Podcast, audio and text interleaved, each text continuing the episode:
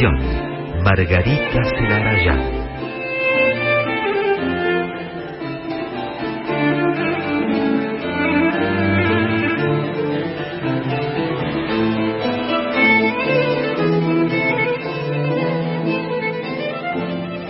Hola, ¿qué tal? ¿Cómo están? Comenzamos a partir, a partir de ahora Clásica en la, este espacio que dedicamos a creaciones, actividades, trayectorias de compositoras y de directoras de todos los tiempos. Yo soy Margarita Celarayán y vamos a estar acompañándolos a partir de ahora hasta las 20 en vivo por la 96.7 con Analia Pinat en la operación técnica y aquí en el estudio con mi compañera Carolina Guevara. ¿Cómo estás, Caro? Muy bien, ¿vos? Bien, muy bien, Carolina. Para escuchar mucha música de compositoras? Sí, por supuesto. bueno, mira, antes de arrancar, eh, si te parece, recordemos las vías de contacto. Sí, vamos a dar el WhatsApp nada más. Creo que no funciona la línea No está funcionando bien la línea de teléfono, así es que 1553355367 para comunicarse, mensajes por escrito a través de WhatsApp.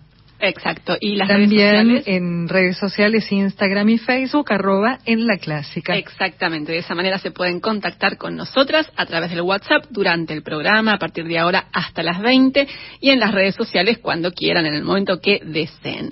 Y cada programa de Clásica en la comienza con un viaje al pasado para recorrer la historia de vida de alguna compositora y, por supuesto, para compartir algo de su música. Y la historia de hoy nos lleva a Alemania a mediados del siglo XIX.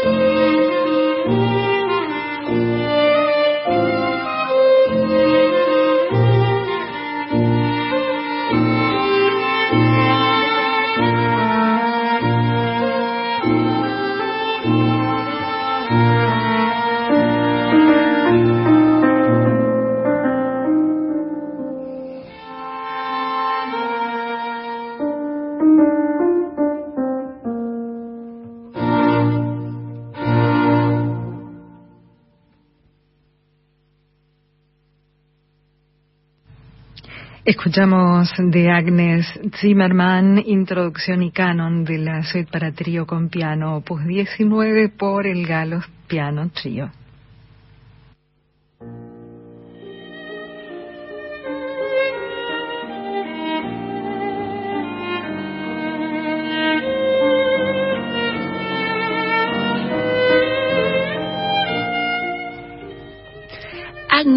Marie Jacobina Zimmerman era el nombre completo de nuestra compositora histórica de la primera parte de Clásica en la de hoy, Agnes Zimmerman, más breve, y así se la, se la conoce, nació en Colonia, Alemania, en 1847. Pasó sus primeros años en su ciudad natal, en Colonia, pero hacia el año 1850 su familia se instaló en Inglaterra y ahí vivió prácticamente el resto de su vida. A los nueve años ingresó en la Royal Academy of Music y ahí empezó sus estudios formales de piano y de composición. Fue alumna, por ejemplo, de un pianista muy famoso de la época, de Cipriani Potter. Y muy pronto Agnes se destacó con su talento musical y cuando todavía estaba estudiando, en 1863, tenía 16 años, hizo su debut como pianista en el Crystal Palace, interpretando dos movimientos del concierto para piano número 5, El Emperador, de Beethoven. Y así empezó su trayectoria como pianista. En 1864, apenas un año después de esa primera actuación en público, emprendió la primera de varias giras de concierto que hizo por Alemania. En las décadas siguientes realizó al menos cuatro giras por diversas ciudades alemanas, se presentó en la Gewandhaus de Leipzig y también en Berlín, Hamburgo y en otras ciudades como eh, Bruselas, Manchester y también diferentes localidades en Inglaterra. De a poco, Agnes Zimmerman fue construyendo un prestigio muy sólido como pianista. Fue valorada y reconocida como una de las pianistas más destacadas de su tiempo. Estamos hablando de la segunda mitad del siglo XIX y no por alardes de pirotecnia técnica, sino por algo que reconocieron los críticos de la época, que fue su profunda musicalidad y un gran compromiso con las obras que interpretaba. Pero como ya les conté, Agnes Zimmerman también había estudiado composición. Y mientras empezaba su actividad profesional como pianista, también empezó a componer y a dar a conocer sus propias creaciones.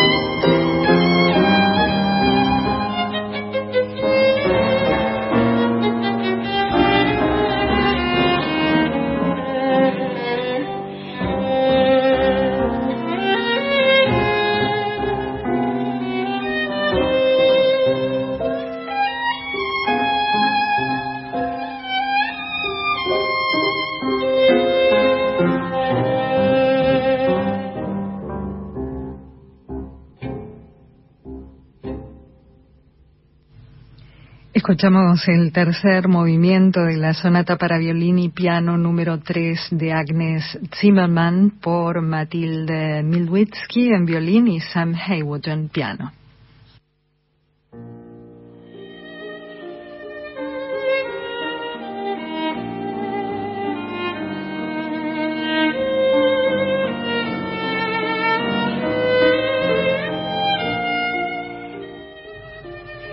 Desde mediados de la década de 1860, Agnes, Agnes Zimmerman comenzó, como les conté antes, una trayectoria notable como pianista y llegó a ser reconocida como una de las pianistas más destacadas de la época en la segunda mitad del siglo XIX.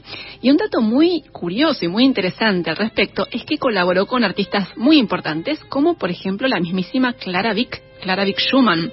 Agnes era mucho más joven y Clara ya era desde hacía tiempo una celebridad.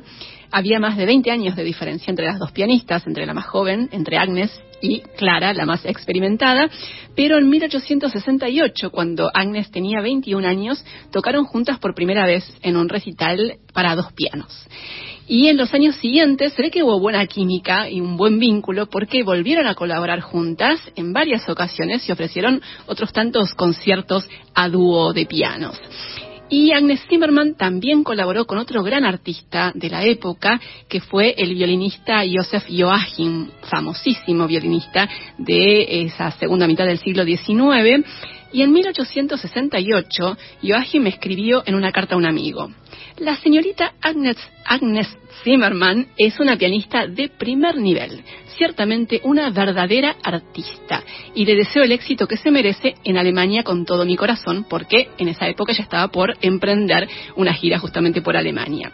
Sigue escribiendo Joachim, toqué la sonata Kreutzer con ella en público en Londres y quedé encantado con su interpretación, pero aún más con su conocimiento de la música. Las palabras de nada menos que Joseph Joachim, gran violinista del siglo XIX, sobre Agnes Zimmermann, nuestra compositora del comienzo de Clásica en la de hoy. Hacia 1870, en forma paralela, mientras seguía con su actividad como pianista y como compositora, Agnes empezó a realizar ediciones de obras para piano. Ese fue otro terreno en el que hizo aportes realmente muy significativos. Hizo arreglos para piano de obras de compositores como Bach, Händel, Haydn, Gounod y realizó la edición completa de las sonatas para piano de Beethoven, también de las sonatas para piano de Mozart y una edición con la integral de las obras para piano de Schumann. Esa es una tarea que tuvo mucha trascendencia y ayudó a que el nombre de Agnes Zimmermann se conociera aún más. Hacia 1913 hizo sus últimas presentaciones como pianista y lo cierto es que no se sabe mucho más de ella a partir de ese momento. Sí se sabe que Agnes Zimmermann falleció en Londres en 1925 a los 78 años.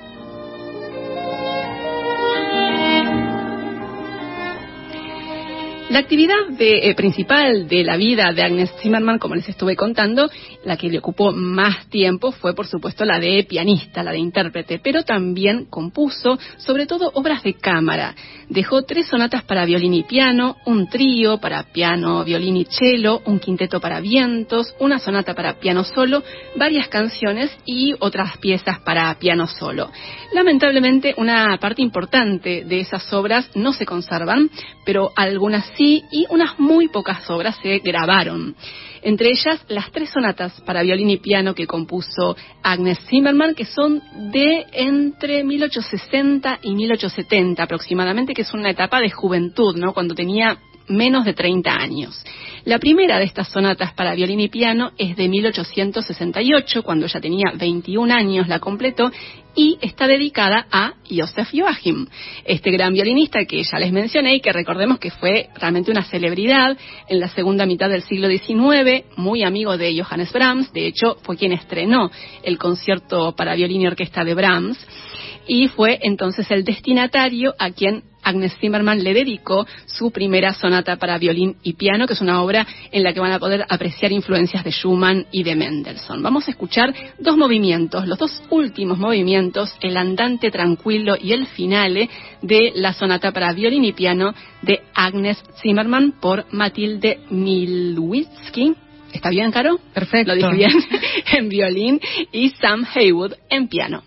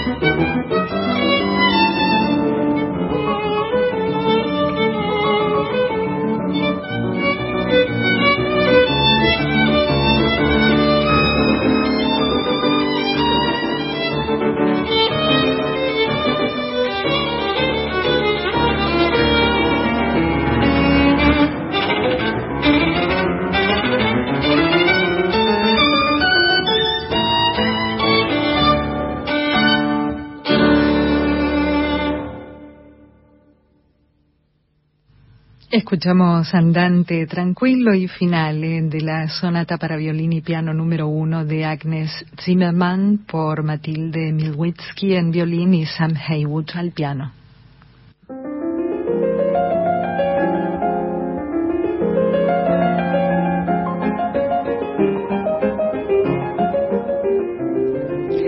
Seguimos en Clásica en La, estamos hasta las 20 aquí en la 96.7 en vivo, compartiendo mucha música de compositoras y nos vamos a quedar en la misma época. Venimos de compartir música y también la historia de vida de Agnes Zimmermann, esta pianista y compositora que vivió entre 1847 y 1925. Y vamos ahora a compartir música de otra compositora que vivió prácticamente en el mismo rango de, época, de, perdón, sí, de, años, porque vivió entre entre mediados de 1840 y mediados de 1920, exactamente contemporánea de Agnes.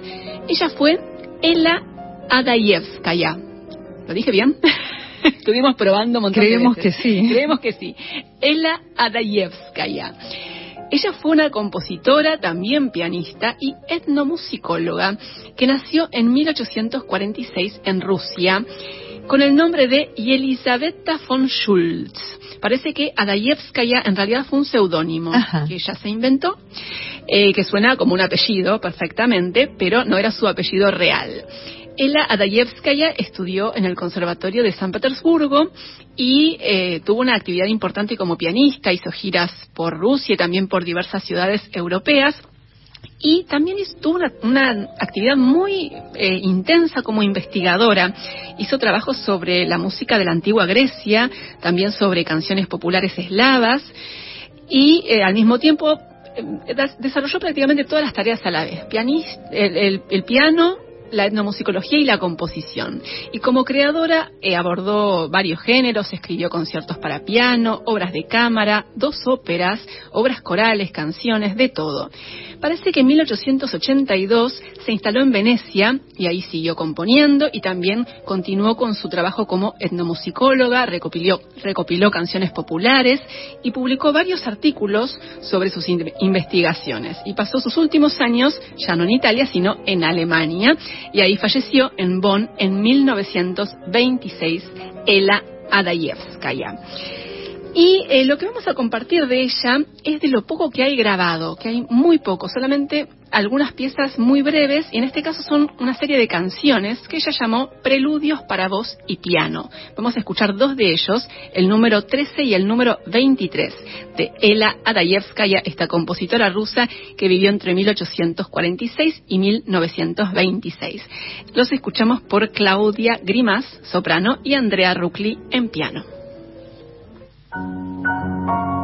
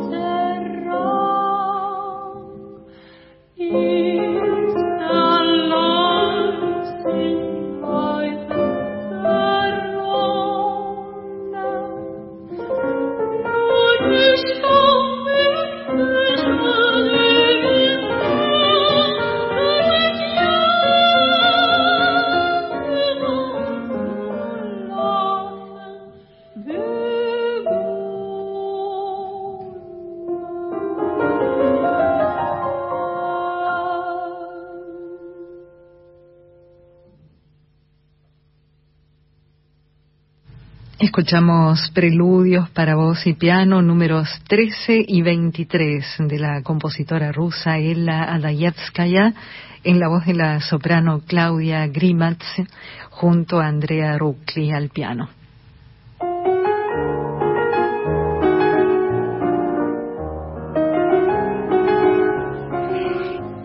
Seguimos con otra compositora que también fue contemporánea de las compositoras anteriores, eh, prácticamente en el mismo rango de tiempo, ¿no? Entre la década de 1840 y la de 1920 vivieron estas tres compositoras de las que estuvimos compartiendo música en Clásica en la, en la primera hora. La tercera será Elfrida André una compositora que ya hemos tenido aquí con su música en otras ocasiones en Clásica en la, compositora sueca que nació en la ciudad de Visby en 1841 y que después de empezar sus estudios de música en su ciudad natal, a los 14 años se trasladó a Estocolmo y ahí obtuvo su diploma como organista en la Academia Real de Música de esa ciudad de Estocolmo.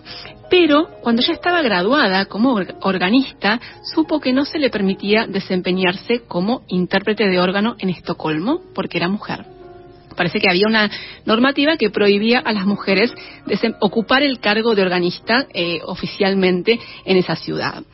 Y Elfrida decidió no aceptar esa injusticia, así que lo que hizo fue escribirle una carta al rey pidiéndole que reviere esa, esa normativa y emprendió junto con su padre una campaña para que se modificara la ley que establecía justamente esa prohibición. Y lo consiguió.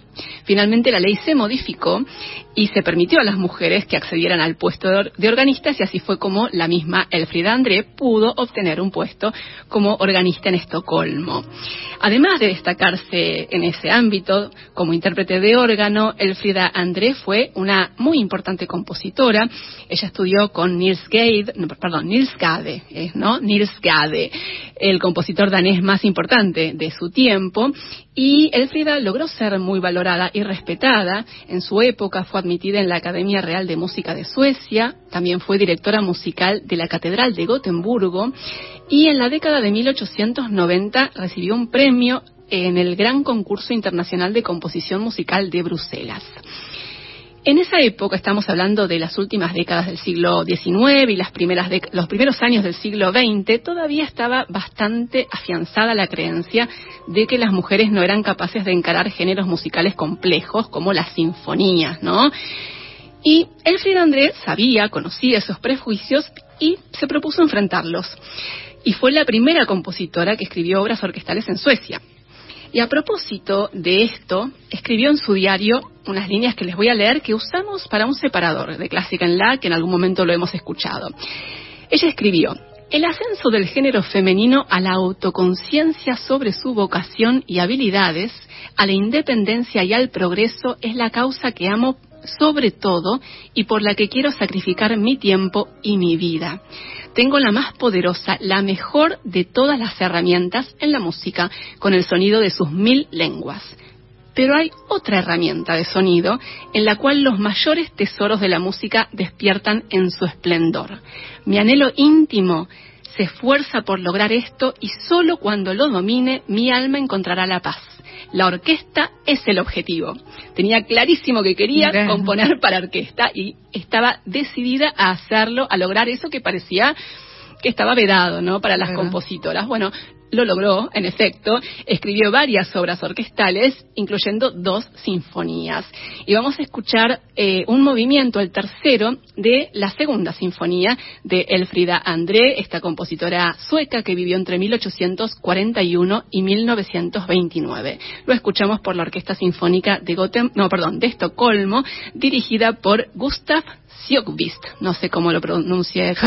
Ah, cualquier cosa pronuncie como es. Muy difícil, muy difícil. No era para repetir tantas veces. Sjökvist. Bueno, ahí va. Lo escuchamos entonces.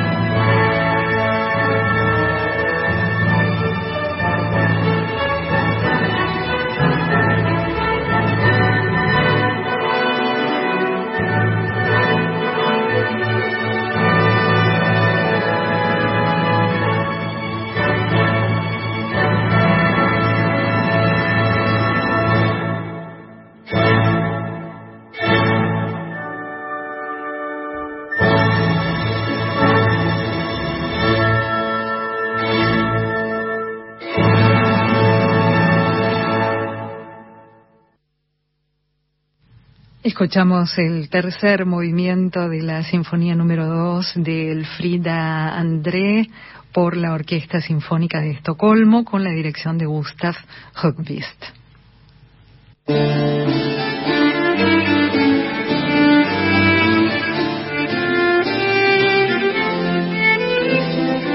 Comenzamos la segunda y última hora de Clásica en la, compartiendo mucha música de compositoras aquí en la 96.7 hasta las 20.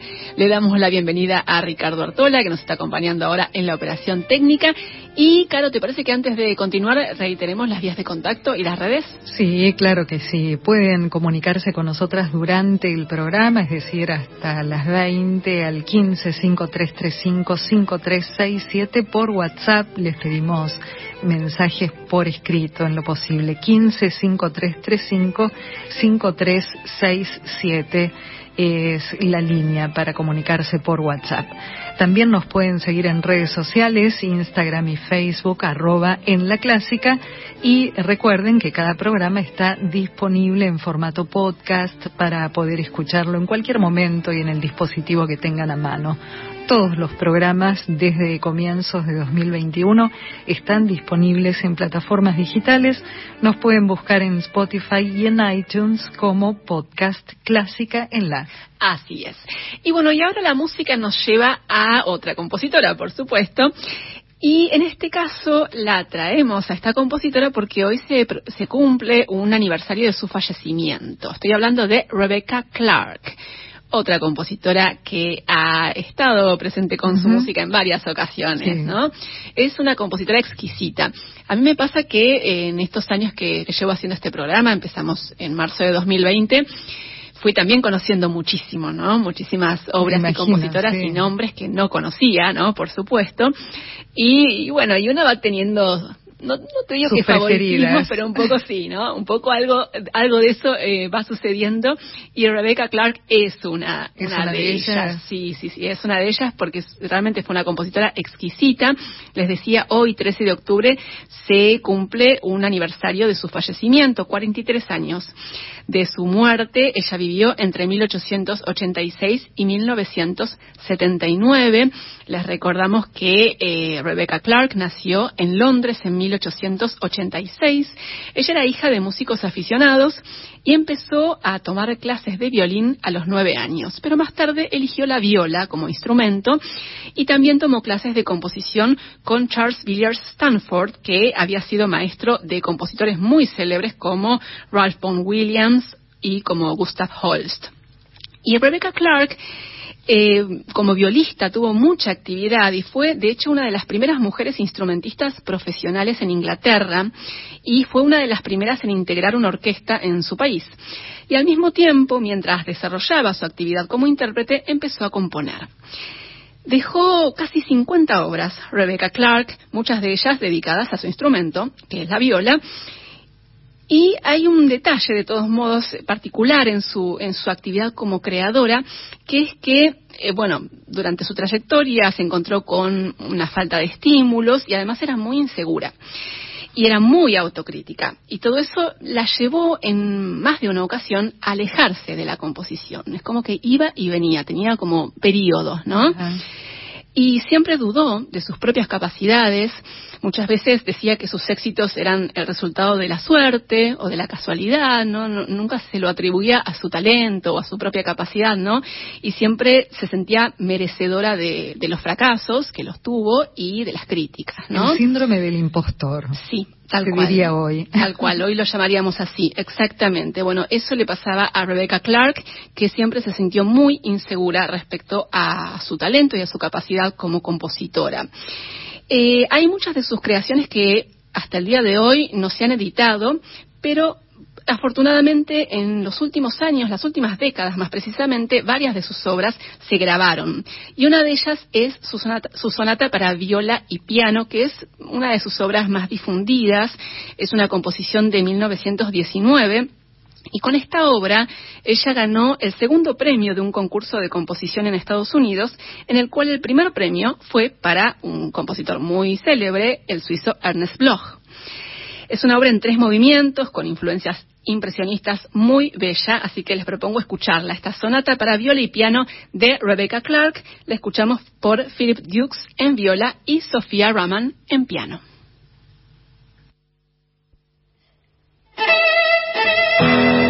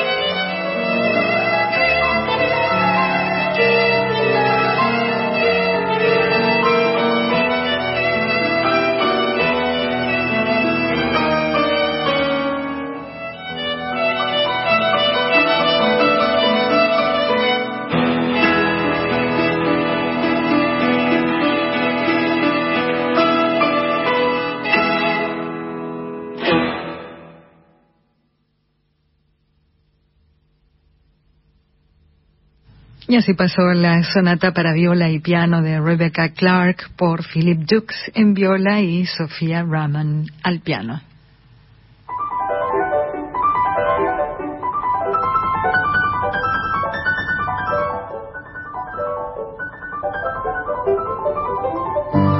Seguimos en Clásica en La, estamos hasta las 20 aquí en la 96.7 compartiendo música de compositoras, también actividad de directoras. Pero antes de seguir, Caro, tenemos un mensajito hermoso que nos llegó al WhatsApp. Sí, nos escribió Laura, dice, vivo en Castelar, estoy volviendo de trabajar en Congreso y realmente es la primera vez que escucho el programa y me emocionó y me conmovió mucho poder hasta disfrutar del tráfico súper cargado y lento en un momento de música maravillosa de compositoras que desconocía. Muchas gracias por acercar distancias y tiempos, llevarme de viaje desde la General Paz y autopista cargada a Estocolmo a fines del 1800. Me están embelleciendo el viaje a casa. Muchísimas gracias, Laura, por el mensaje, que la verdad que nos, nos alegró muchísimo. Así es. Porque también es parte del objetivo, ¿no? De la radio, el objetivo del trabajo que hacemos, eh, hacerles compañía, brindarles eh, música eh, que, que puedan disfrutar y también conocer, ¿no? Conocer eh, lo que no se conocía, ¿no? En este caso, mucha música de compositoras que, eh, que bueno, que no, no se difunden eh, muy habitualmente. Así que muchísimas gracias, Laura, por tu mensaje. Y eh, ahora nos vamos a la actividad de una directora, de una directora latinoamericana que mañana vuelve a dirigir en el Teatro Colón. Estoy hablando de Ligia Amadío, que, bueno, si escuchan el, eh, la radio habitualmente se habrán enterado, ¿no? De, Sí. de- de esta, de este acontecimiento mañana en el concierto que va a ofrecer la Orquesta Filarmónica de Buenos Aires en el Teatro Colón. Ligia Amadío será la directora invitada que estuvo en varios programas de esta emisora en estos últimos días. Así es. Eh, el programa de este concierto, de esta presentación de la Filarmónica, va a estar, in- eh, va a estar dedicado al concierto para cello y orquesta de Borjak, con Phil Bailey como solista, y también se va a poder escuchar una obra de Lily Boulanger muy hermosa, que es de una mañana de primavera, y en el final la Sinfonía número 7 de Jan Sibelius. Eso va a suceder mañana en el Teatro Colón, el regreso de Ligia Amadío, que es una de las directoras más destacadas de la actualidad eh, aquí en nuestra región, en América Latina. Hasta el año pasado fue directora titular de la Filarmónica de Montevideo y tiene una actividad muy amplia en orquestas en Brasil, en Argentina, en- también en, otros países, en Holanda, en Israel, en Tailandia, en Islandia, en fin, ha dirigido en muchísimos lugares, tiene una actividad muy amplia, es una directora realmente estupenda. Y además eh, tiene un compromiso muy fuerte con eh, la, la realidad de las directoras, ¿no? En, términos más amplios, y por esa razón impulsó el movimiento de mujeres directoras a nivel internacional y organizó en tres ocasiones un simposio internacional de mujeres directoras, que es un espacio de reflexión eh, y de promoción de la actividad de las directoras que la verdad que es, eh, ha sido muy impresionante. Me acuerdo que hicieron la última edición en, en 2020, justamente el año de, de- el primer año de la pandemia. En esa ocasión, por supuesto, no se pudo realizar de manera presencial en simposio y se hizo a través de, obviamente, como, como todo en la época, ¿no? Por Zoom. Sí. Y eso permitió la participación de muchísimas más directoras, Sí, ¿no? se sorprendieron por la participación que hubo, Totalmente. porque había las ediciones anteriores habían sido de 100 Claro. compositoras o directoras, músicas. Tal cual, tal cual. En las ediciones presenciales, ¿no? Obviamente, muchas menos pueden acercarse a Claro. una sede puntual en una ciudad determinada y al haber sido eh, de manera virtual ese simposio convocó a no sé, creo que fueron como más de 300 directoras de, de, de todo, o más. Me mucho parece más, que creo mucho que mucho más, más, como ¿eh? 500, ya ni me Sí, acuerdo. me parece que mucho más, Pero y muchísimo. bueno, y lo importante es la red que, que generó, porque Exacto. siguen en contacto y compartiendo experiencias y, y abrien- ayudando a abrirse ayudándose camino. mutuamente, Exacto. exactamente, y visibilizando ¿no? la actividad de las directoras eh, con una con un mensaje que, que Ligia es una banderada de ese mensaje y que muchas, la gran, la gran mayoría de las directoras comparte, y es que ellas no quieren que se les den oportunidades porque son mujeres. Exacto. Ellas piden que se les dé, que se les dé la oportunidad y que no se les cierren puertas por ser mujeres. al, contrario, piden que se las valore porque son capaces, porque están muy preparadas, porque son talentosas y sobradamente eh, idóneas para eh, desempeñar tareas al frente de, orquestas, ¿no? Así que, eh, bueno, una gran figura, sin duda, Ligia Amadío, que mañana va a estar dirigiendo la Orquesta Filarmónica de Buenos Aires en el Teatro Colón. Y vamos a anticiparnos a ese acontecimiento escuchando un registro, la vamos a escuchar eh, dirigiendo la Orquesta Sinfónica Nacional de Brasil en dos de las tres danzas brasileñas, danza brasileña y danza salvaje de Mozart Camargo Guarnieri.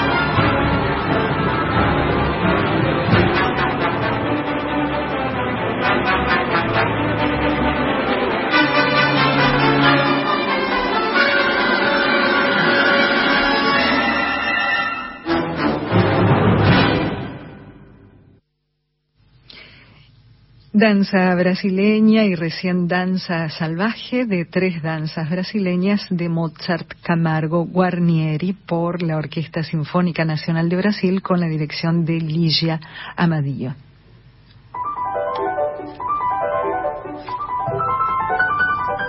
Recién hablábamos del Simposio Internacional de Mujeres Directoras de la tercera edición, esa que se realizó en plena pandemia de manera virtual y nos quedamos, me quedé yo particularmente muy corta en cuanto a la cifra de participantes, ¿no, Caro? 2020, septiembre, sí. Aparentemente, por la información que pudimos chequear, 976 mujeres de 36 países participaron. Impresionante, entre directoras, compositoras y otras artistas, ¿no? Sí. Que formaron parte de esa tercera edición del Simposio Internacional de Mujeres Directoras. Fue impresionante realmente. Y Argentina lideró en presencia con 250 participantes. Ah, increíble increíble, increíble. Mm. Espectacular la iniciativa de Ligia Amadillo para visibilizar justamente la actividad de directoras en todo el mundo. Vamos llegando ya al final de Clásica en la, los últimos minutos que vamos a dedicar a algo de nueva discografía. En este caso es un álbum que se editó hace muy poco con música de la compositora Ellen Tafe Swillick. Se escribe bastante diferente, se escribe Ellen Taafe Swilich con Z el segundo apellido. Pero ella dice Ellen Tafe Swillick, ¿no? es.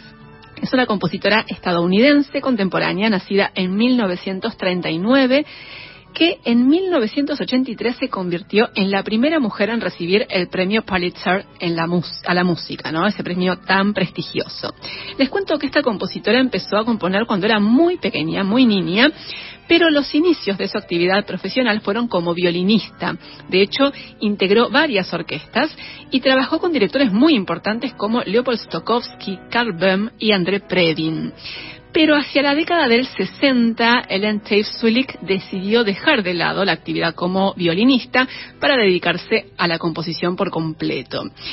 En los comienzos ella eligió un lenguaje predominantemente atonal, pero hacia los años 80 se fue inclinando por una estética más ligada al desarrollo melódico y estructuras más simples.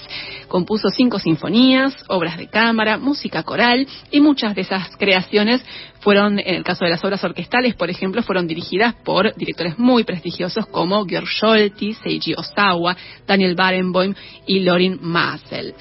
Y en este álbum que se editó recientemente, que les estamos presentando, se incluye una grabación, la primera grabación, de una obra reciente de esta compositora, que es su concierto para cello y orquesta.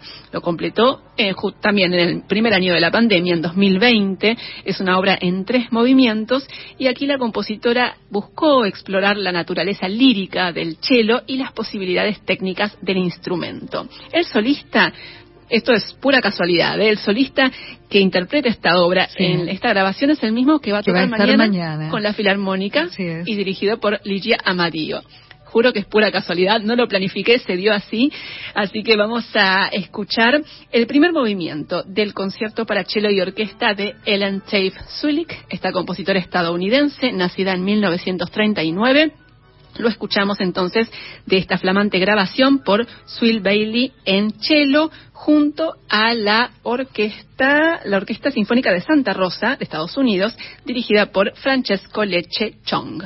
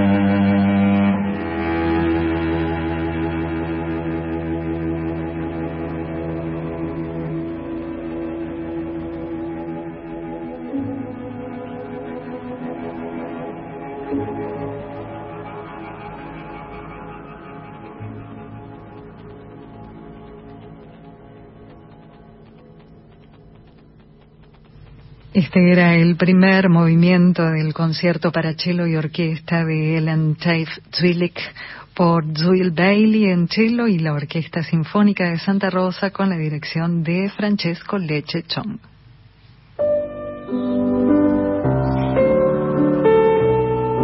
En los últimos minutos de Clásica en la de hoy vamos a compartir algo más de este flamante álbum con música de Ellen Tafe Swillick, esta compositora estadounidense que nació en 1939. Y lo que vamos a escuchar ahora es el primer movimiento, el primer número de una suite para piano y orquesta que se llama Peanuts Gallery. Es una obra de 1996 para piano y orquesta que está inspirada en la historieta Peanuts Snoopy, Charlie Brown, ¿no? La obra está dedicada, de hecho, al autor de la historieta, a Charlie Schultz, que era amigo de la compositora. Son seis movimientos muy breves y cada uno hace referencia a un personaje de la historieta. Y el que vamos a escuchar, el primero, hace referencia a Schroeder, que toca ese piano de juguete y que además es fanático de Beethoven. Y este primer movimiento se llama Schroeder's Beethoven Fantasy, la fantasía de Beethoven de Schroeder. Así que vamos a escucharlo entonces, este primer número de Peanuts Gallery de Ellen Tafe Swillick.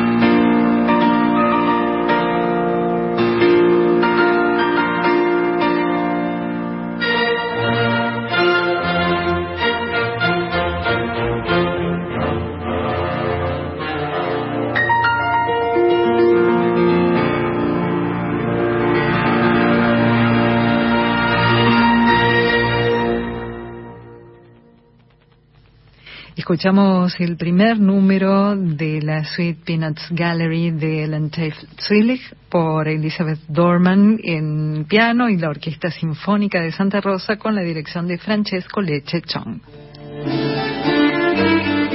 Y así llegamos al final de Clásica en la de hoy. Eh, muchas gracias, eh, Carolina Guevara, por la compañía por favor, un de placer. siempre. Muchas gracias a nuestro operador del día de Ricardo. hoy. Ricardo Actola, perdón. Ricardo, que perdí mis papeles. Siempre pierdo mis papeles. Te pido mil disculpas. Gracias, Ricardo, por eh, la compañía en la segunda hora del programa y muchas gracias a ustedes por también por habernos acompañado. Nos encontramos nuevamente con otro clásico en la el próximo jueves a las 18. Chao.